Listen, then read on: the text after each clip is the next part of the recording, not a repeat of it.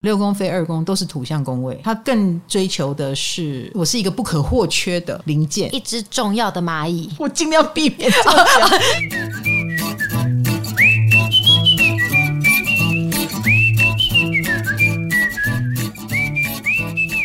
嗨，大家好，欢迎来到唐阳鸡酒屋，我是唐强，我是卡罗。你在干嘛？我刚刚在研究我的星盘。我为了录这一集，我昨天很早就睡了，哦、是真的。我要有充分的，我以为你失眠了。不是，我要有很有精神来录这集，不然头会爆掉。没错，我们上次好像讲到守护星嘛，嗯嗯，命主星跟守护星落到哪一个宫位？这样这样那样那样，好像听说那一集回播率很高，超高。然后我们的线动全部人都在分享说，他们听一次听不懂，他们都听了两三遍以上。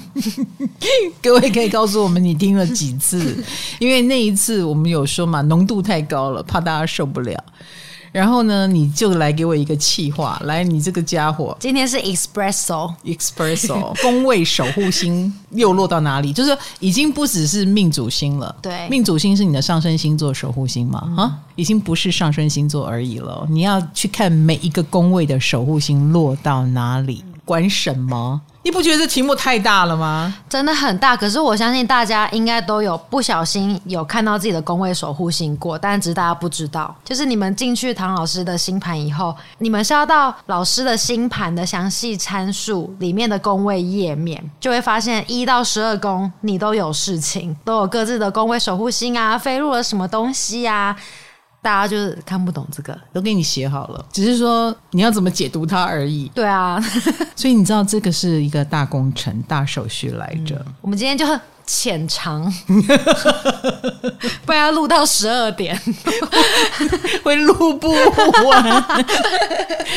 毕竟了哦，毕竟每一个人的宫位守护星都不一样。对啊，哎，你知道这件事情，在一个占星师的心目当中，就觉得，哎，别人要开一年的课的东西，要我几集讲完，怎么可能？哦，你知道开课要开一年多，哎，哦，原来这个要一年多讲完，是，哦，才讲得完。首先，每一个人的上升星座不一样，你的宫位的切点就不一样，嗯，守护星也不一样。比如说，我的二宫守护星是水星，那因为它切到了处女座，嗯。那你的宫位守护星是切到天蝎座二宫，我吗？你对，你直接你的二宫是天蝎座，所以你的守护星是冥王星。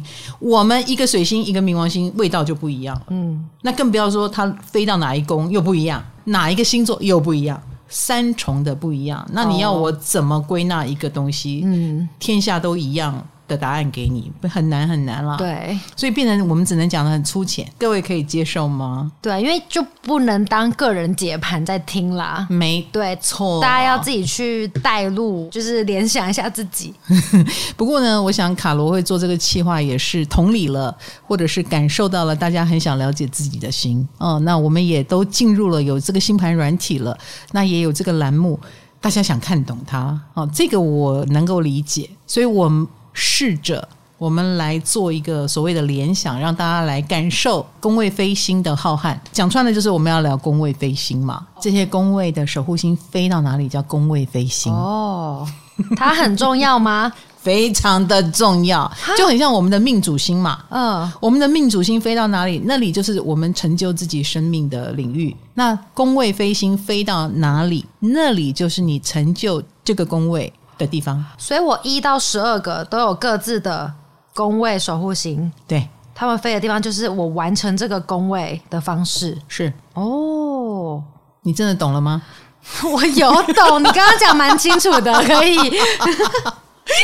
刚刚那个说法可以，请一直保持这个说法。OK OK，我讲的够清楚，你也够明白。嗯，好的。各位，卡罗就是你们的代言人。如果他露出了一脸不解，我就当做你们也都不解，好不好？好，有时候呢，那一颗星有时候会管两个宫位，比如说水星跟金星。嗯，因为水星管的是处女座跟双子座，所以有宫位切到双子，有宫位切到处女，那个领域都归水星管。啊，水星就管两个，金星也管两个，就是有哪个宫位切到了金牛座，哪个宫位切到了天秤座，都归这个金星管。所以喽，水星跟金星落入的地方也蛮重要的，因为它管了你四个领域。哦，嗯，这样知道哈。好。红豆，你也在场。红豆，你有什么问题也可以问。老师，你知道我当初打开这个盘的时候，我的惊讶来自于就是啊，因为我一直以为我星盘里面没有八宫，也没有十宫，也没有十二宫啊，想说就没有我的事。哦大家应该也会这样以为，但是点进去之后发现，它原来我们一到十二宫都有各自的守护星，然后跟飞进去的东西是，所以他们怎么影响我们？就好像我夫妻宫没有星，对，但是那个夫妻宫的守护星就一定有守护星嘛？一定有，对，一定有。嗯、那我的守护星飞到了哪个星座、哪个宫位，跟谁有相位？嗯，它就关系到了我的婚姻关系哦，哎，我的合伙关系、婚姻关系就在这里。嗯嗯嗯，那我就可以自我解析啦。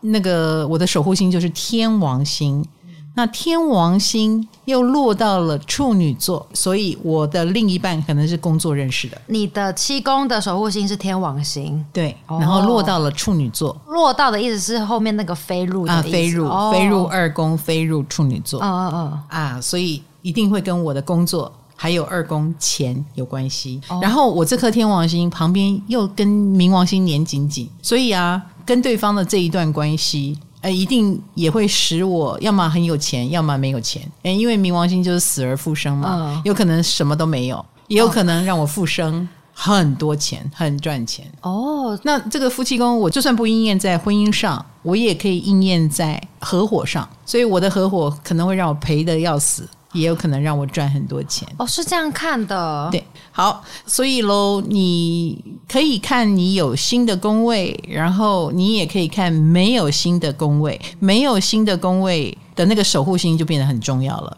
因为那个宫位没有星嘛，哦，就是我人生中还是会有这些事情发生。是，比如说你十一宫没有星，对，可是你很想知道你在社群的发展会如何，那你就要看你十一宫的守护星。哦，有没有观众缘就看这里了。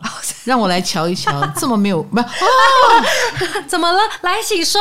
来，你十一宫没有星，但是你十一宫是狮子座。哦，我的星座是狮子，对，所以你的守护星是太阳，所以你的太阳。本来就是管十一宫，你就自带有十一宫的光芒，你的自我也必须在社群里面建立。然后你这个太阳作为飞星，十一宫的飞星，它飞到了你的六宫职场精英宫位。对，所以你必须靠着你的工作才能够成为一个十一宫的人。我离开工作可能就不是十一宫的人。对，你的工作都必须跟社群有一些连接。嗯，比如说你今天不来跟我搭档。你也可能去做行销，行销也是十一宫，会跟人群有关的一个工作。但是你毕竟还是掉到六宫，不是十一宫，所以你并不是真正的网红那种。来，我在这里，你更有一种用你的技术、跟技巧、跟功能性作为第一诉求的工作类型。我透过六宫去完成十一宫，对。所以你的选题啊，我这样子看我就懂了，你的选题都很符合社群的需求。就是你能够知道十一宫要什么，然后把它用你的工作能力表现出来。这个解法就是又跟本命星盘他们说他们是呃十一宫人，就又都不一样，不一样，不一样。因为你十一宫没有星，对啊。可是你因为我知道你的十一宫飞星是太阳，那我就知道了这个很强而有力。如果你的那个飞星是太阳、是水星、是火星，感觉就会比月亮、土星。感觉更强而有力，或海王星更强而有力，因为这些星比较阳性，嗯，比较主动积极，然后比较想要求表现，尤其是太阳。所以你的太阳是管哪一宫呢？啊，你也可以注意一下，那一宫一定也是你很主要的宫位。哦，每个人都会有太阳的守护星，像我是上升狮子，嗯，所以太阳就是我的守护星，嗯，命主星。所以我本身就爱现哦，居然可以大言不惭的 讲这句话，就是我被注意到的这件事，我被夸赞的这件事很重要。我做任何事情都是为了被看见、被夸赞，所以有可能被骂的，有可能别人看不起我的事情，我都不会做，我就不敢做了。你天生会 sense 到，对，不能丢脸。嗯嗯，因为我要荣誉啊，所以上升狮子的人有时候就会把自己定死，嗯、自己就会。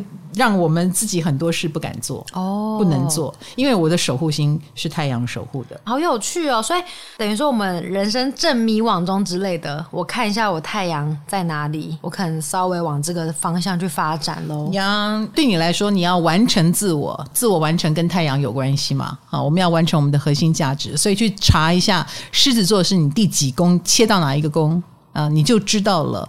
你要完成自我，这个宫位非常重要。像卡罗身上十一宫就很重要，但是我本命星盘又是太阳在六宫，他们有什么影响？那就是六宫也很重要，十一宫也很重要。但是大家可能不一定会是这种组合，对不对？对，不一定。不会哦，不一定。所以你的太阳本来落在哪个宫位，以及狮子切到了你的哪个宫位，这两个宫位对你来说都很重要，而且他们可以组合在一起。所以你的工作跟社群有关。直接就是对，真的耶，对啊，大家都这么好懂吗？不一定哦，不一定。好，我们来看一下红豆的。我们现在拿我们身边的小编哈，嗯，小编是跟我的社群组员哈，是最明显的。你们就是在做这个工作。好，红豆上升也是狮子，完成自我也是很重要的事啊，也是很要面子的一个人，嘿，是不是？好像是，什么好像就是。然后他的太阳又落到二宫。数字钱很重要，而且那也是他衡量自我价值的一个基准。所以他的薪水高低啦，他能有多少的能力，他又能有多少的贡献。如果有人告诉他你很有贡献，有你真好，有你在我业绩变三倍，他就会觉得。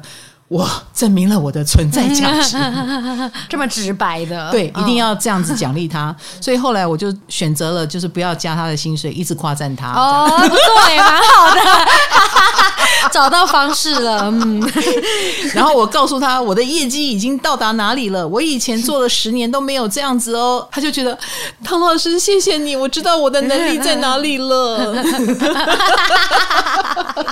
他最讨厌一掌发出去没有。任何声音哦，好像可有可无。我觉得这应该是红豆不能接受的。嗯，那你有做过这样的工作吗？好像也还好。所以我们进入不是星盘里的状态之后会不对劲吗？就会做不好，一定不舒服的，自然而然就会离开。没错，没错。哦，所以在你来我们公司前，你也做过一些工作吧，就会一直换，一直换。对，因为人总是有机运，有大运啊，有那种你先天的要求，比如说。家里有人要你照顾，你走不开，你只能在家乡发展，也有可能啊，有先天的限制。哦、但是我们可以从宫位看到一个理想状态哦，理想的状态以及你可能会往那个方向去，有点宿命感呢。你的六宫跟十一宫有连结哈，像卡罗尼，十一宫在你身上是社群，可是在别人身上很可能是行销，很可能他去当房仲。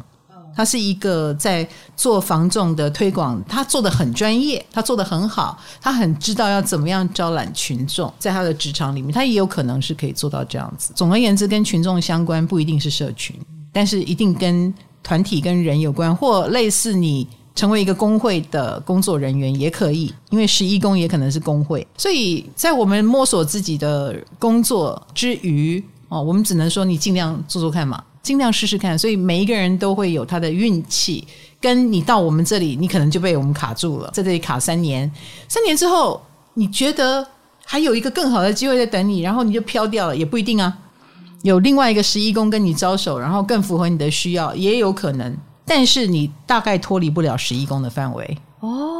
也脱离不了六宫的范围。好宿命哦！我一辈子就要待在这里，也不会，也，也不是，就是你。你如果这样的话，我也是有点烦恼的哦。不是我说的是领域，就是影响我最深的。我怎么样都是会在这个圈子里面那个，因为这是你的太阳许的愿呢。哦，你的太阳星座许的愿，我在天上就学这个是。你要来试试自己的身手，然后要让更多的人来认同你。哦，你要你的厉害被更多人看见。嗯，老师，我想问，那如果没有做这个宿命的工作，是不是我们自己就会做不好？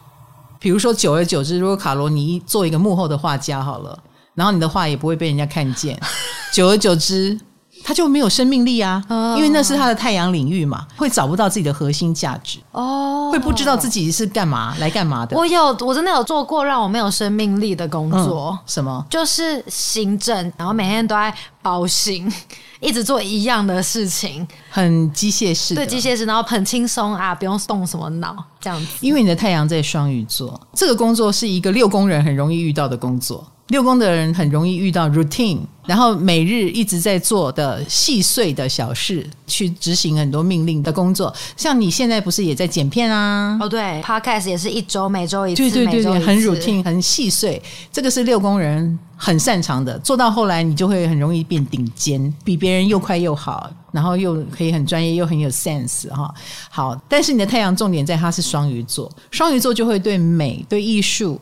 对 feel 更有一些渴求，所以你不是真的一个机器人哦。对，你可能需要这个地方更多情感的流动啦，美跟艺术的东西啦，或者是更心灵一点啦，更加的灵性的东西，可能很需要。所以完全的成为一个机器人是你做不到的。所以有些星盘配置可能做得到。如果它是图像，就很像以前我曾经在电子工厂。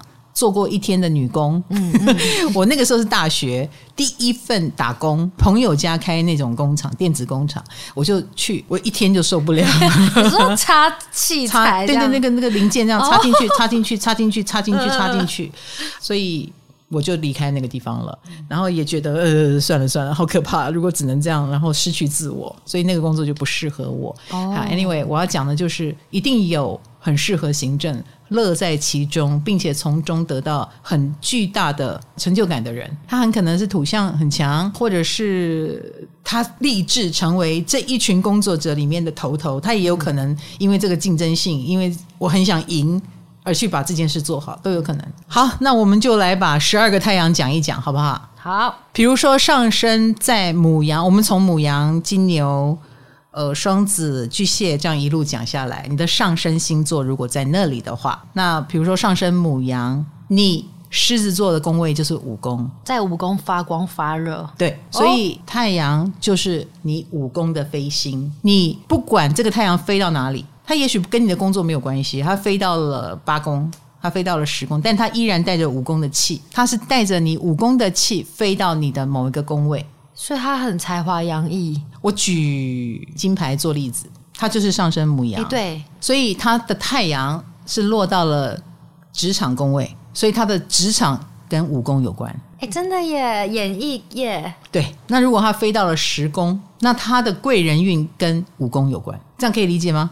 可以。如果一个人太阳在十一宫，那他的十一宫领域，他的社群活动跟武功有关，那武功是娱乐业嘛？嗯，所以他的人际关系，他怎么样都逃不过跟娱乐业有关，所以有点像是他在五宫里面找到十宫贵人之类的，或十一宫、哦哦、一群人，或七宫啊、呃、另一半。那如果飞到了八宫，呃，跟 big money 有关是娱乐业。所以后面的飞入，因为刚刚有说玉玲姐她的飞入是十宫，没有六宫工作，就她的工作。领域职场嘛，嗯、对，跟五宫有关。他飞到了六宫才会讲到职场，他飞到了三宫就是兄弟姐妹。如果飞到四宫就是家庭很抓嘛，很像娱乐产业哦，很像八点档。飞到了职场就是你的职场就很像娱乐产业或八点档。嗯，那他的确就是在娱乐产业，所以你。一边看着他的太阳在六宫，知道他是一个职场精英。但是你如果想要在职场精英这件事再多一点，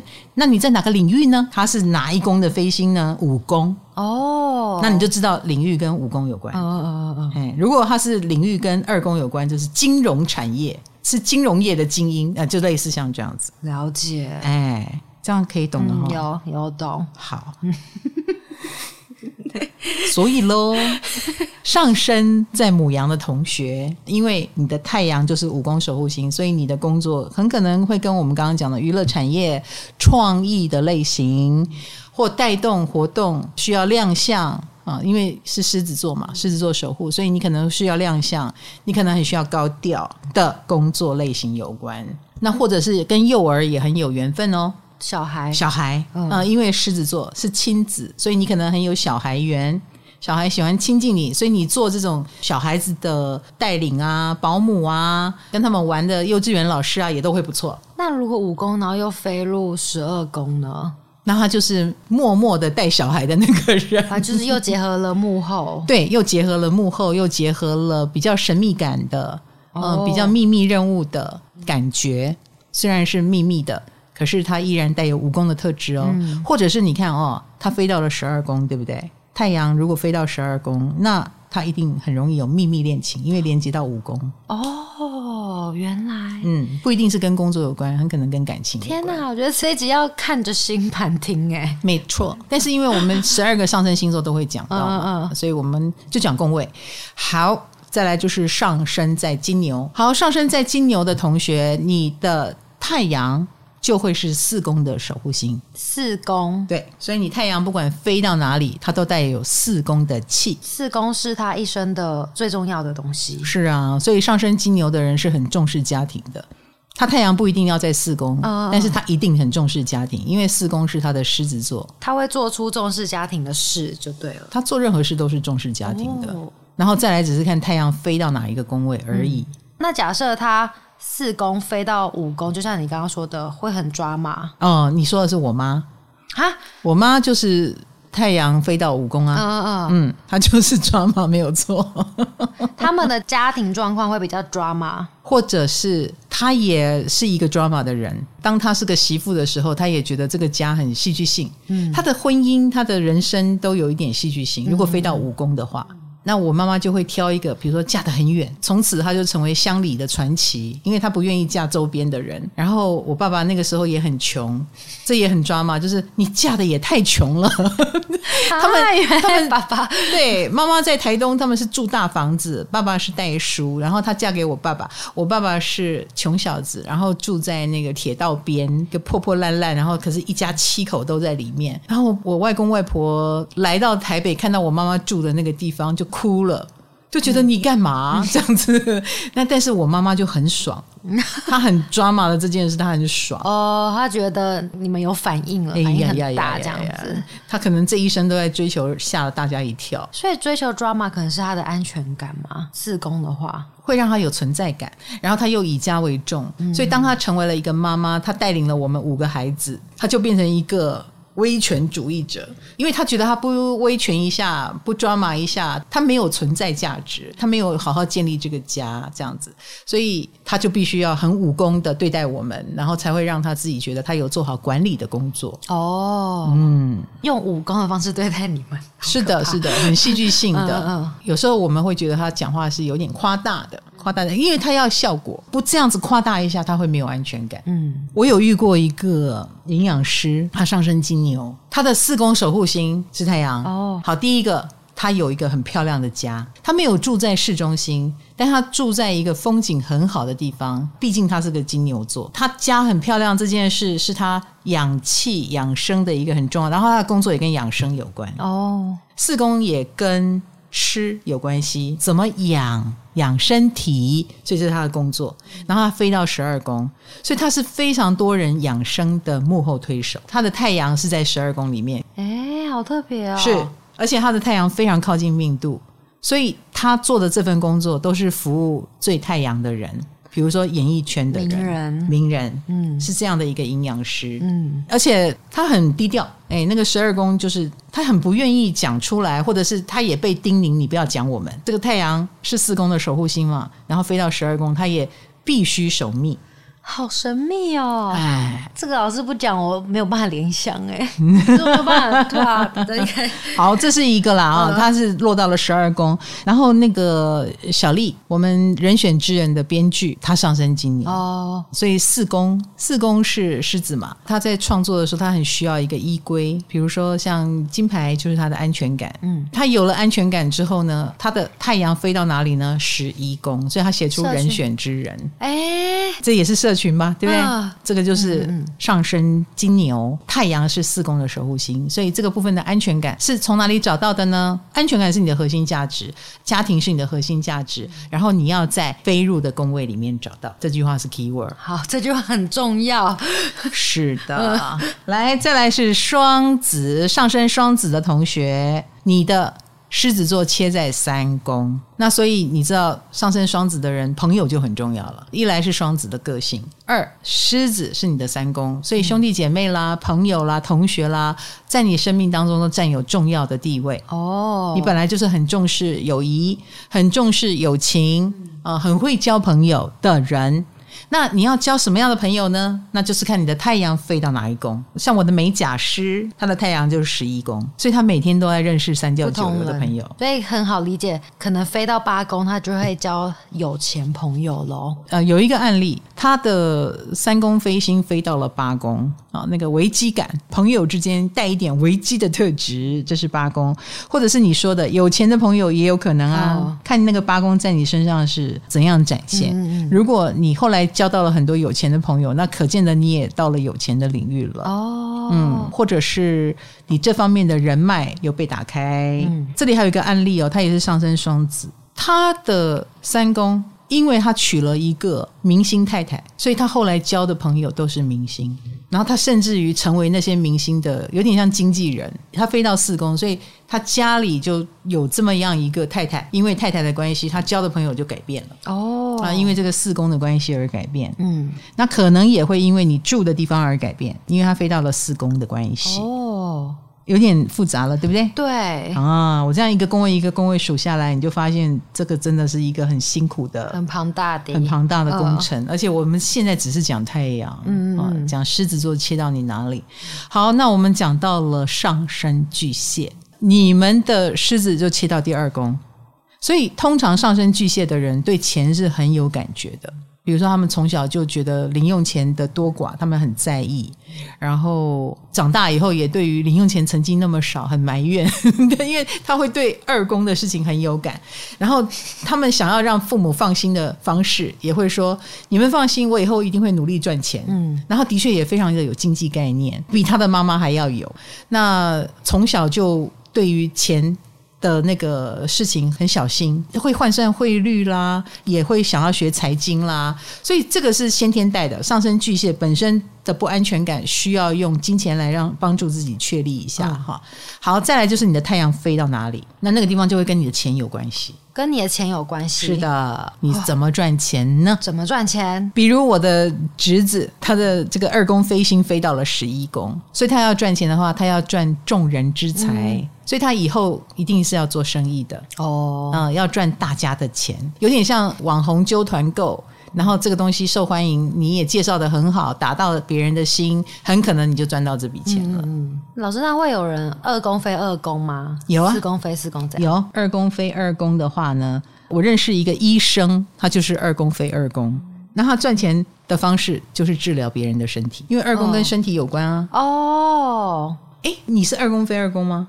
我是红豆，就是二宫飞二宫，但他守护星不是。我们现在讲的是二宫飞二宫，那我也有二宫飞二宫啊，你也是，对啊，可是我是冥王星。嘿嘿嘿，我们现在讲上升巨蟹的狮子座是二宫，哦、所以你讲到二宫非二宫，那、嗯、其他的人也可以二宫非二宫。嗯、好，那你告诉我，你的二宫非二宫是什么？你靠身体赚钱吗？我靠声音来，欸，对不对？我靠声带，这也是我的身体。Yes, yes, yes。你以为你的薪水怎么来的？是不是？是不是？八十八。如果如果我们的收听率下降，你就会被扣薪水。大概不要啊，这几百都不要。数字很重要，你也很在乎数字啊。对不对？你应该也很在乎你的企划有没有得到大家的回响。那像红豆，红豆也是二宫非二宫，他就很在乎，他也会用这个来衡量自己有没有用，他就在乎到这个程度，因为他二宫很多星，所以蛮多都跟他的二宫连接了。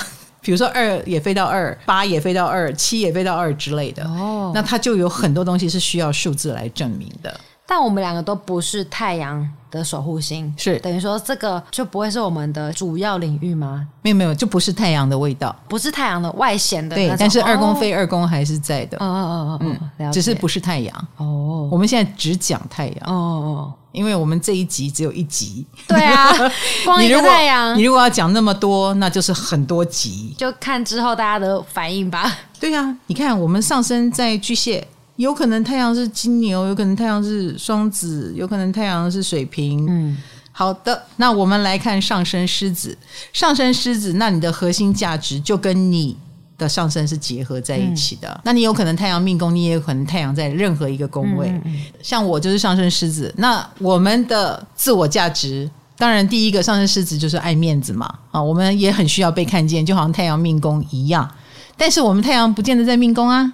嗯，我们太阳可能飞到任何宫位，所以上升狮子的同学，你太阳飞到哪一个宫位呢？啊，那个宫位就是你自我证明的领域。像我是飞到四宫，第一个。呃，妈妈、爸爸认同我很重要，家族认同我很重要，哦、所以啊，早年我有经历过天王星走到四宫，算是跟家人有一点距离，没有那么亲密。可是我心里还是怀抱着一定要做到让他们刮目相看的心愿，所以我在外面呢、啊，粉丝业多少啊，赚了多少钱啊，都不能安慰我。爸爸妈妈认同我才能安慰我。哦第二个呢，有人说这叫房地产很重要，四宫嘛。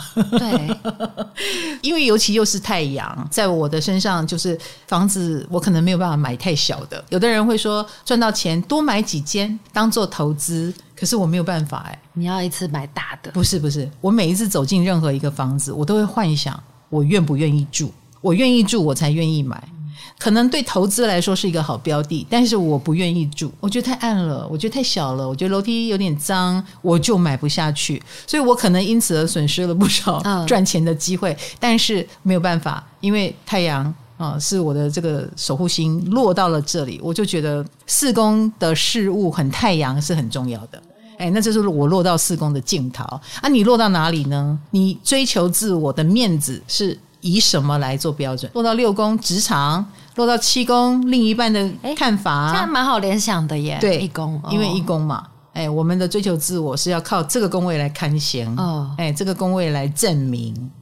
那像红豆，它的太阳落到了二宫，所以赚到足够的钱，感觉到自己的能力被肯定，他就建立自我了。嗯，他就会变得更有自信啊。如果钱不够，别人又没有夸赞他的能力，他就会 weak，他就会没有自信，然后就看起来很不起眼。啊看起来衰衰这样子，所以一个对的工作让他赚到钱，让他被肯定很重要，哦，就变得很重要了，因为他的二宫的关系。嗯，发问，好发问，老师飞入的宫位是不是也会变成你捆绑的力量？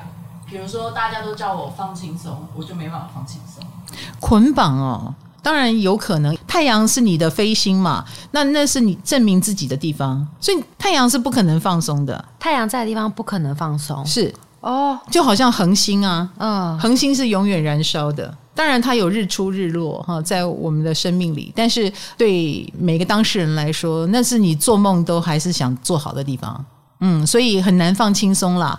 那红豆，你刚刚讲的那个不能放松，又跟他在土象宫位有关。二宫、六宫、十宫，你们一定有一个焦虑，就是我不做事情就不会有进度。对，你们就很像那个推动的齿轮，你不动，事情就不会动。你们就只好一直动，一直动，一直动。太阳，不管是你的什么守护星，它落到土象宫位的二宫、六宫、十宫的人都很辛苦，因为他们就是扛比较多的责任。那更不要说他是你的什么宫的守护星了哈。好哦，希望大家有一点能力可以理解。再来就是我们的上升，如果落到了处女座，上升落到处女座，来太阳就是十二宫的守护星，嗯，然后再来就是它飞到哪里。那太阳既然是十二宫的守护星，你就很容易是一个甘于当一个幕后工作人员一样的道理。当然，你有可能。也是目前有些明星也是上升处女哦，对。但是我认识的上升处女的明星，他也非常的像模范劳工，就是担任那个默默的在背后发光发热的人。他并没有要非常凸显自我，嗯，他甚至不介意演配角，就算他是明星，他都做到这一点。然后他们通常也会有。不为人道的秘密，我所谓不为人道的秘密，就是你要是认识他，你大概就知道他其实有他辛苦的一面。光是上升处女就这样了。比如说，他有一个奇怪的家庭，或他有一个要他一直付钱的家族之类的。哦，这种，哎，他们要扛很多的责任。那个故事他不见得会告诉所有人。那你可以透过他。他能力很强，他做事情真的非常用心，你大概知道他的责任很大，他就是那个牺牲奉献的人。然后他也蛮愿意担任牺牲奉献的人。好，这是因为太阳守护了他的十二宫。哦、那再来就是飞到哪里？飞到哪里会是他在十二宫里面找到的东西吗？完成的。就是他牺牲奉献到底想完成什么？嗯嗯，他牺牲奉献想完成，他如果十二宫的心飞到四宫，他想完成一个家园，他想守护什么，所以他愿意牺牲奉献。其实我会觉得哦，呃，上升在处女的人，他有牺牲奉献的决心，他应该做什么都能成功。只是说他会成功成什么啊？在哪个领域？比如说像佑圣，佑圣也是上升处女啊。十二宫守护星飞到十宫，哎，十宫就是名声、地位、形象。你有没有觉得他的形象很特别？他已经是一个形象，就是奶爸，而且是牺牲奉献的奶爸。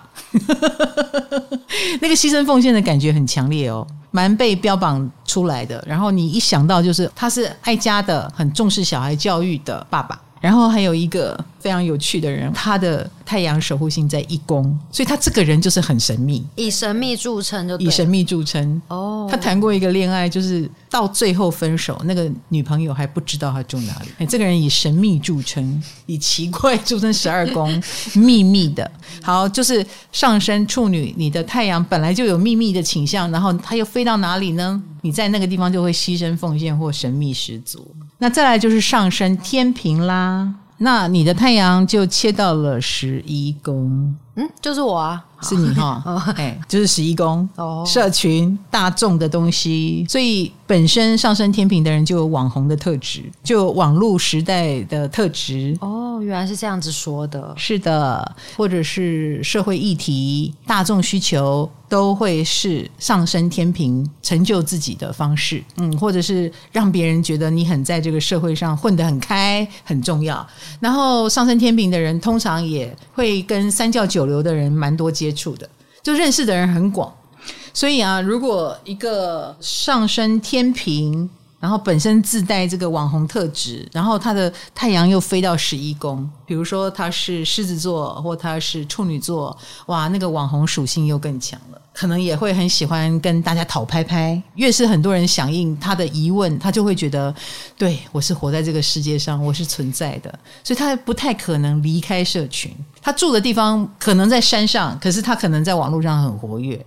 或他可能住在城市里，他不上网没有关系。他可能工作跟商场跟人多的地方有关系。哦，嗯，十一宫飞十一宫。我有一个朋友，他的十一宫飞星飞九宫，后来他特别去念了 EMBA，然后在 EMBA 里面又认识了更多各行各业的人。往高的地方，往高的地方，跟他是透过教育、哦、高等教育系统，然后去认识所谓的人脉、社会人脉跟资源。哦、对，他就觉得他打通任督二脉了。然后或者是他身处的这个环境，因为他飞到九宫嘛，他觉得他身处的那个十一宫环境是蛮看重学历的。所以他需要去念一个学历哦，哎，所以他的人脉跟学历是要连在一起的，或跟他的见识、跟他的眼光，或跟海外有关系，他也很容易被派驻到海外，嗯，哎之类的。十一宫飞到九宫的话，就有这个特色。他在九宫里面得到十一宫，对，我们也只是举几个例子啦，好、嗯，并没有办法把十二个就是属性又把它讲一遍，嗯、更不要说还有十二个星座。你懂我的意思？对，哎、不要再讲了。对对对，你已经疯掉了。对好，但我大概知道飞路就是你在那边得到你的飞星的宫位，哦、你在那边得到像那个十一宫飞星飞到九宫，嗯，他就要去九宫的世界找到十一宫。然后我是在六宫找到十一宫，对，那你也可能在七宫找到十一宫，八宫找到十一宫，嗯，八宫找到十一宫，那你就可以用性别议题当主打，嗯，性别议题或。钱的东西、投资的东西当主打。回味三年，我本人终于要出来走动走动了，跟大家面对面哦。唐阳鸡酒屋 Tinder 俱乐部即将在五月二十台北华山举办五二零，留给我一起出来玩吧。好，那再来呢，就是上升天蝎。呃，上升在天蝎的人，太阳就是你十宫的守护，几率蛮高的哈，是你十宫的守护星。然后再来就是看飞到哪里。那既然是十宫守护星，我觉得这些人都很需要，比如说他们会追随一个榜样，他心目中的榜样。哦、啊，那个榜样可能是父亲或母亲。家族当中的强者，如果没有这样的人存在，那他很可能就会去依附一个值得他信赖的，也许是机构，也许是宗教信仰，我也不知道。反正他们很需要一个榜样就对了。然后他们也会很努力的让自己活得有样子，或者是有头衔。那个头衔很可能类似了哦，比如说他不太可能永远的小孤独处，也许。在他什么都不是的时候，他也会想要结个婚。那么我就是个太太了，我就是个先生了，我就有一个责任要扛了。所以对他来说，那个责任是很重要的。嗯，上升天蝎天然的会有这个东西。那再来就是你飞星飞到哪里，让你得到这个东西。三毛就是上升天蝎，他的十宫守护星飞到了五宫，所以你看他是不是以恋情著称？嗯嗯嗯，对。然后以他的游记著称，武功。虽然他不是演艺人员，但他已经是 super star 了。是的，对，他的确是 super star。所以他的爱情的死去活来，那种很 drama 的，我不是说所有上升天蝎的 drama 都是不好的，嗯、但是那个 drama 的程度，就是会让人很吸睛啊。也是你们成功成名、赖以成功成名的原因，因为又是太阳，嗯，又是太阳。那吴念真，吴念真也是上升天蝎，嗯，他本身狮子座，就是他的十宫飞星，飞到哪里呢？他飞九宫，在九宫里。找到十宫的价值，哦，所以他是文化工作者，小说家、剧作家、编剧家、译文工作者，在九宫的世界里，靠着他的这种书写能力，出版。文化的视角得到了他的地位，是一个文化的大师。嗯，哎，吴念真哈，就飞到九宫了。那九宫的表现也是他成功成名的原因，不是因为他什么结交权贵啦，在十宫的领域里面他多负责而已。没有，他一定要沾上九宫的色彩，他才会成功成名啊。因为飞到了九宫，好，所以每一个人，每一个上升天蝎的人，你的太阳飞到哪里呢？那就是你成功成名的原因哦。好，因为守护你的十宫嘛。再来就是上升射手，你的太阳就是九宫，所以上升在射手的人，你本身就带有一种这种文化色彩在身上，嗯，或者是类似意见领袖。比如说有一个上升射手的人，他是补习班老师，但是他不介意去演艺圈看看哦，哎，然后又不介意出书看看，哎，又不介意演戏看看，他就是都不介意。上升射手本身自带这种自由自在的属性，那自由自在不只来自于射手的无所谓，也因为他的太阳是九宫的守护星，他本身就是一个喜欢跨来跨去的人。嗯，难怪上升这么重要。哎，对对对对对对，对，因为我们现在只讲太阳。好哦，那这还不是宫位而已哦，哈、哦，这个多了一个跟上升太阳的连接哈。好。所以这些人，你要说他有没有理念呢？他的理念可能又高到你看不见。嘿，比如说，他看起来太自由自在了，你觉得他好像没有中心思想？不，他有一个中心思想，或那是他心目中的对的事情。他变来变去也没关系，你看不懂我也没关系。所以你不要说他没有信念，他有一个更高的信念啊，这也是一种骄傲吧？我觉得。好哦，再来就是看你这个九宫的理念，你飞到了哪里？你是用什么方式来发挥你的理念？比如说，我要讲一个，他是一个导演，然后他的九宫飞星飞到了三宫，你看三九宫很强哈，所以他是导演不重要，但我一天到晚看他脸书上都是游记。哦，他出这个国，他出那个国，而且我们好喜欢看他的游记哦。他反而是很会讲故事的一个人，透过写来写出来。他很会讲故事，嗯、很会写作，哦、那文字也很好，然后拍摄也很好，很像实况报道。可是。毕竟后来他其他功也有心嘛，他就去当了一个导演了哈。但是我必须说他的三九宫就发挥的很好，然后他的出版出书也蛮受欢迎的。所以我要说，这个九宫非三宫的，你要完成九宫的使命或者是理想，你可以借由三宫哦。这个三宫就是朋友啊。或旅行啊，或者是教学、学习、演讲、写作，用三公的方式来达成。其实你可以这么的理念式的，不一定要把自己的身体搞得很辛苦，嗯、因为三九宫跟身体没有什么太大关系。真的耶，对，可以动脑袋。对对对，哦、所以这些上升射手的人，其实文字能力都蛮好的，出书的机会也很高，成为文化象征或符号的机会也很高。可是如果他九宫飞到六宫之类的，是不是就是要用身体去完成九宫的事情？可能要花时间，要 routine 的工作，嗯，那就会比较劳累一点。嗯、那三宫还可以动动嘴，啊，靠靠朋友啊，一起完成。朋友运应该是蛮好的。好，那再来就是上升在摩羯，上升摩羯的话呢，太阳在哪里？你知道吗？八宫，八宫哦，对，所有上升摩羯的人，哦、太阳先天就是你的八宫守护，哦、所以上升摩羯的人是很有危机意识的，嗯，天生就有危机，天生就有，已经很悲观了。不管你的太阳飞到哪里，嗯、悲观，然后又有危机意识，然后有时候还真的会给自己导致一些危险的到来，也不一定。就是有时候会做出一些决定，是让自己比较辛苦的，然后让自己真的是面临一个。状况的，嗯，然后通常他们也很容易担任，因为太阳是核心价值嘛。那他为什么要塑造这样的情境给自己呢？因为他喜欢在里面乘风破浪。太阳是八宫的守护嘛，嗯，就是来了一个很难的关，然后我破关哦，所以这样的人很适合当运动员。哦，他想要运动就是一个危机，不是你输就是我输，那这个不能输的意志就会使他更精进。所以上升摩羯的人是很需要这种危机的东西来让自己精进，那你也会常常塑造这样的情境给自己。他要找危机，所以他的人生很多挑战哦，每一个都是要破的关，都是难度蛮高的关。有时候你会觉得他好像明知山有虎，偏向虎山行，或者是简单的路他不走，他要走比较困难的路。那当然，找难度比较高的，就有可能，哎，也不见得马上就跳过去，哎，他会把自己搞得很累，很累，很辛苦。哎，对对对对对，这是上升摩羯的人的特性哈。嗯、好，诱人，诱人也是哎，不过诱人他的八宫守护星是飞到了十二宫，在十二宫里面找八宫，哎，所以其实你知道，他们太阳自带八宫属性嘛，是八宫的守护，所以他们身上性别特质也可能是一个话题。哦，嗯，性别。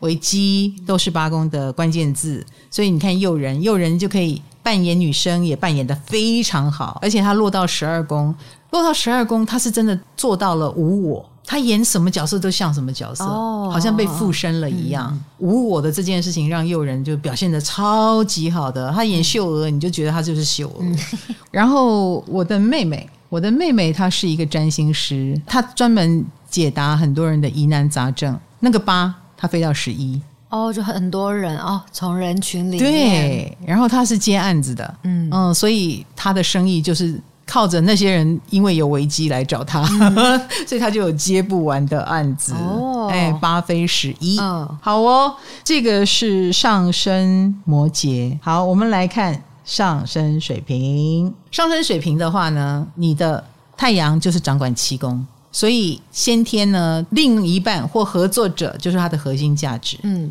呃，是他建立核心价值的地方。所以他们通常蛮重视另一半的，哦，或他蛮需要另一半的，或者是另一半是让他建立自我的原因。比如说，有了你的帮忙，怎么样怎么样，或因为你而我觉得我很好，我可以跟这样棒的女生认识，或跟这样棒的男生认识，代表我也这么棒喽。嗯，他们很需要一面镜子。他们很需要人家来证明我，所以回过头来，他当然也会觉得另一半非常非常的重要，也会非常尊重另一半喽。好，那我必须说，不代表上升水平的人一定会结婚，不一定。嗯，虽然。夫妻宫是他的核心价值的领域，但是他们更像是很需要被重视，被一个谁重视，一个团体也好，一个人也好，有一个地方很认同他啊，这个认同很重要，这个别人很重要。那当然，这个别人一定是比较亲密的，他不太像十一宫的团体，他也不是三宫的普通朋友、同学、兄弟姐妹，七宫更像是很亲密的伙伴。嗯嗯，伙伴也可以取代啊，当合作关系、合作关系或伙伴，嗯、或某个单位，你也可以请别人，但你就是指定我，你就是请我，这个就是七宫了。嗯、有时候也会凸显在有敌人这件事情啊，因为七公他们就会很在乎敌人。嗯，在上升水平的人心目中，别人好像都有机会表现的比他好哦，他会有点担心。他们有时候会认了这件事，没关系，那我就当你的阴影，我当你的。配角也没关系，嗯啊，你就是 super star。可是有时候，如果他觉得没有哦，我也很不错哦，他很可能就会觉得凭什么你比我好，凭什么你比我红，而对那个人看不顺眼，他就会很介意，然后很介意之余，这个也会变成他的一个痛苦吧？啊，因为七宫，七宫就代表别人对他的影响很大哦，哎，啊，影响大的原因有各式各样。好，那你的七宫飞星飞到哪里呢？好，那当然第一个哦，我们说七宫也可能是你的婚姻嘛，你的婚姻就有可能去那里找，你飞到哪里就去那里找。比如说飞到十一宫，就是三教九流的领域嘛在，十一宫里面找婚姻对，或同社团的人。哦，或志同道合的人，对不对？我们一样去海滩捡垃圾，然后哎，就这样认识了，就这样子结婚了，也不一定。所谓的志同道合，十一宫。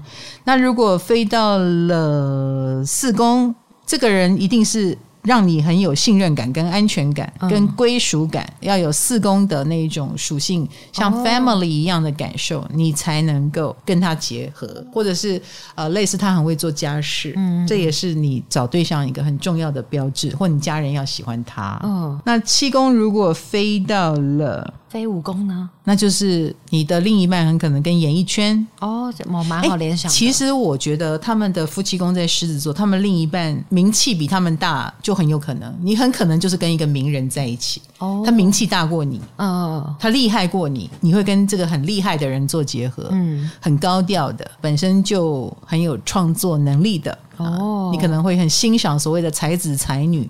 啊，名人等等会跟这样的人结缘哦，嗯，所以久而久之就有可能变成谁谁谁的老公，谁谁谁的太太，就你也是躲在一个名字后面，因为另外一半厉害过你嘛，嗯。啊，或者是很棒，也不一定是厉害过你，就是像我爸爸就是上升水平，我爸爸就很听妈妈的话，爸爸躲在妈妈后面，不是人家不听也不行，不听也不行，妈妈比较强势，对，你的另一半是强势的。那当然，这种人际关系就可以涵盖各个方面，比如说你如果是一个工作者，你也很可能总是要跟有名的人工作，因为你的人际关系，你自带属性就是太阳核心价值在夫妻宫，所以。当你服务很厉害的人，那某种程度也代表你一定很厉害，你才能服务厉害的人。对，然后你才能够进到这个厉害的人际圈子，你才能够让那么厉害的人也很尊重你啊、哦。那被这样的厉害的人尊重，也能够提升你的核心价值。所以上升水平也有机会变名人哦。哦，嗯，是因为别人的尊重或别人的效应或。别人的带领引领而变成有名的人，或知名度比较高。好，这个是上升水平。那如果是上升双鱼，那太阳就是你的六宫守护星，所以上升双鱼其实某种程度也是小蚂蚁，怪 啊，对耶，是不是？六宫是他们的重点吗？是是他们的核心价值，自我完成的领地。所以他们必须要让自己忙在工作当中，在职场里，他才有觉得自己存在。你让他们游手好闲，他们受不了。哎，其实他们是受不了的。所以大家不要以为上升双鱼的人是懒散的，嗯嗯并不是哦，哈，因为他们大部分狮子座是守护他们六宫，所以职场的表现，他绝对是一等一的，或绝对是非常的要强的，他一定要在这里有表现。否则他不会放过他自己。然后他们在职场上也是很有竞争力的。嗯，第一个当然是很容易有贵人运啦，老板也很容易看中他，嗯他们也很容易在任何职场里面都表现得还不错，还蛮优秀的。老板看中，自然升官运也会比较好一点。然后他也会想要回报知遇之恩，我也不能拉惨。嗯，哎，他的职场和工作就是走这个路线。你尊重我，我尊重你，然后士为知己者死，哎，差不多这个意思。这些小蚂蚁，但毕竟是个小蚂蚁，就是士为知己者死，你不就死了吗？对，对不对？好，我的确有认识一个很有才华的导演，后来他就进了老师的公司工作。他进了老师的公司，那到后来他还是在里面有很多作品，有发挥他的才华。可是更高的那个。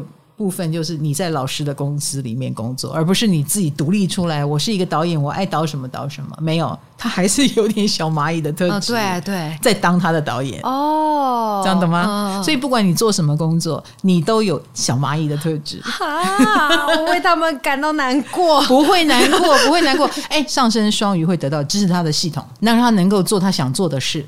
所以通常上升双鱼的人也会有很优秀的同事跟很优秀的伙伴。玉米就是上升双鱼。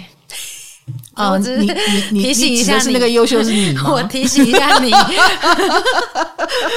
对啊，所以他们在职场上也是有他们的爽度在了哈。哦、再来只是说飞到哪里的问题了，在哪里找到职场？对对对对对。飞二宫呢？因为玉米就是飞二宫哦，飞二宫。我觉得他们找到他们的职场的这件事是要付出一点时间的。好抽象哎，这句话不会啊，不会啊。找到职场需要时间，因为他要觉得舒服才可以哦。他要命定职场需要时间。你看到二宫哦，你可能会觉得钱很重要。嗯，可是我觉得二宫对上升双鱼来说是体感很重要。我以为是被钱逼着工作。你要说钱，当然也会是逼的原因。可是毕竟他是上升双鱼啊。嗯，我告诉你，他们不缺钱。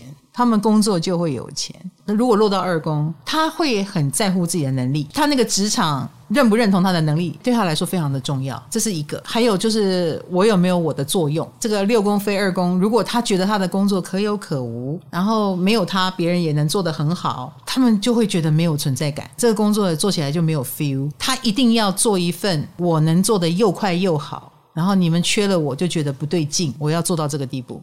好，所以你要说抽象也不抽象，所以他追求的是成就感。你看哈，六宫飞二宫都是土象宫位，他更追求的是我是一个不可或缺的、嗯、很重要的单位零件，一只重要的蚂蚁。我尽量避免这样讲，结果还被你讲出来了，是啊，听起来很励志哎 哎。可是你知道有非常多上升双鱼的人是巨星哎，可是呢，这些人之所以成为巨星，就是敬业。你看那个六宫是太阳守护星，你就知道他们非常敬业，某种程度有点像活着的一天就是他工作的一天。真的真的，因为他会很害怕，他漏了这个电话，漏了这个服务，然后事情就不好了。嗯，不是说钱赚不到，而是我没做，事情就完蛋了。他会有这个焦虑，嗯，某种程度变工作狂来着。哦，所以上升双鱼本来就有这个属性，那落到二宫，他又跟他的那种存在价值有关系。如果他漏接了这个电话，然后别人也可以随便取代他，他可能就想去撞墙了，开始怀疑人生。对，他很重视自己能力够不够。我也认识一个，他从制作人当到主持人都在同一家公司，因为老板对他有知遇之恩。那个老板应该很感动，因为那老板底下有一些人红了就跳槽了。哦，哎，但是这个六宫。非四宫的人却在这里、哦、会待很久，待很久。四宫，因为那个地方是他成长的地方，是他成家立业的地方。嗯、呃，然后他待了二十年了，所以他会继续待下去。我、哦、六宫也非四宫哎。好的，我会见证你生小孩，你会你会见证我养老。我尽量撑二十年哦。好，我尽量，我尽量，可以，可以，可以，可以的。对对对，你看不同的上升，可是你也六宫非四宫。对，哎，哦、感觉得出来了吧？所以这个职场如果让你有家的感觉，你就会不知不觉待很久了。哦、应该这么说。嗯，笑什么？六宫飞六宫哦，对耶，六宫飞六宫，六宫好惨哦！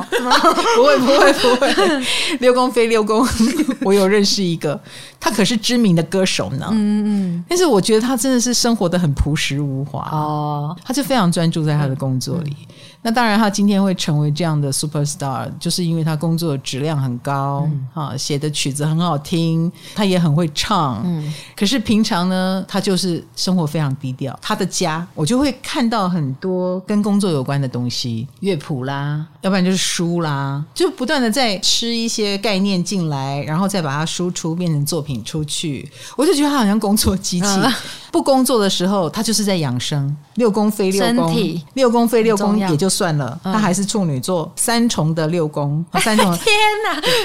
所以他非常自律，然后他每天运动。哦，有时候我会说你在忙什么？他说我刚运动完。哦，我就会觉得啊、哦，天哪！